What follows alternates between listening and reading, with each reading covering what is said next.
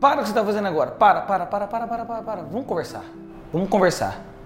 O que você tem feito com o dinheiro que Deus colocou nas suas mãos? Por que, que eu estou falando sobre isso?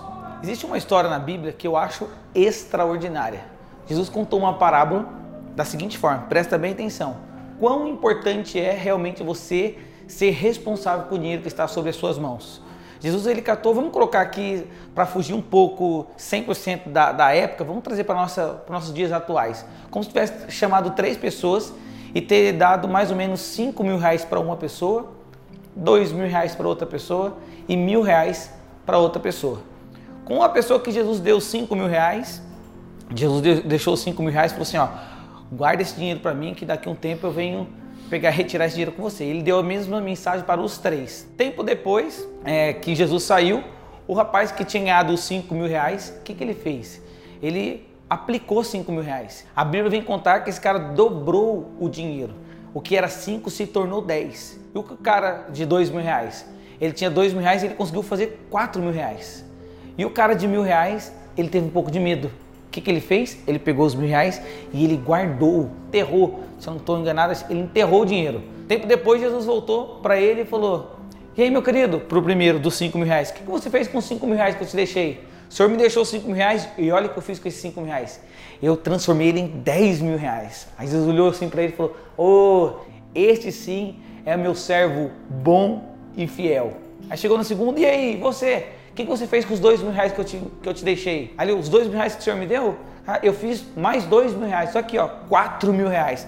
Jesus olhou para ele e falou: oh, esse sim é o meu servo bom e fiel. Aí chegou no terceiro rapaz e falou: E você? O que, que você fez com os mil reais que eu te deixei? Aí ele olhou: Senhor, como o dinheiro não era meu, eu tive um pouco de receio, um pouco de medo de gastar o seu dinheiro depois não ter para te devolver, então eu guardei, mas está bem guardado. Fica tranquilo que está bem guardado. Está aqui, ó. Está aqui embaixo, catou o dinheiro e devolveu para Jesus. Aí Jesus olhou para ele e falou assim: servo ruim e infiel.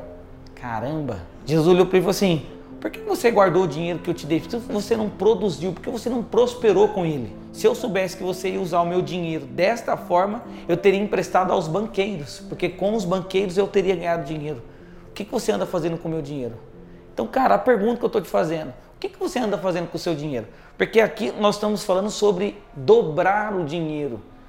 Você catar o seu dinheiro e você gastar todos os dias, entra mil, entra dois mil e você gasta os dois mil. Você nunca prospera, você nunca, você não tem vida com abundância. Por quê? Porque você cata os seus mil, seus dois mil, seus três mil e você gasta ele inteiro. Se você estiver gastando seu dinheiro inteiro, não está conseguindo produzir, guardar. O que era dois virou quatro, o que era cinco virou dez, o que é dez tem que virar vinte, o que é vinte tem que virar cinquenta. Filho, você tem que ter para dar. Você só vai ter para dar quando você tiver diligência com dinheiro e você perder esse espírito de medo que você tem, ou principalmente de avareza, porque a avareza faz você gastar todo o seu dinheiro e faz você que não junte um pouco para que você possa investir. Mas eu vou investir no quê?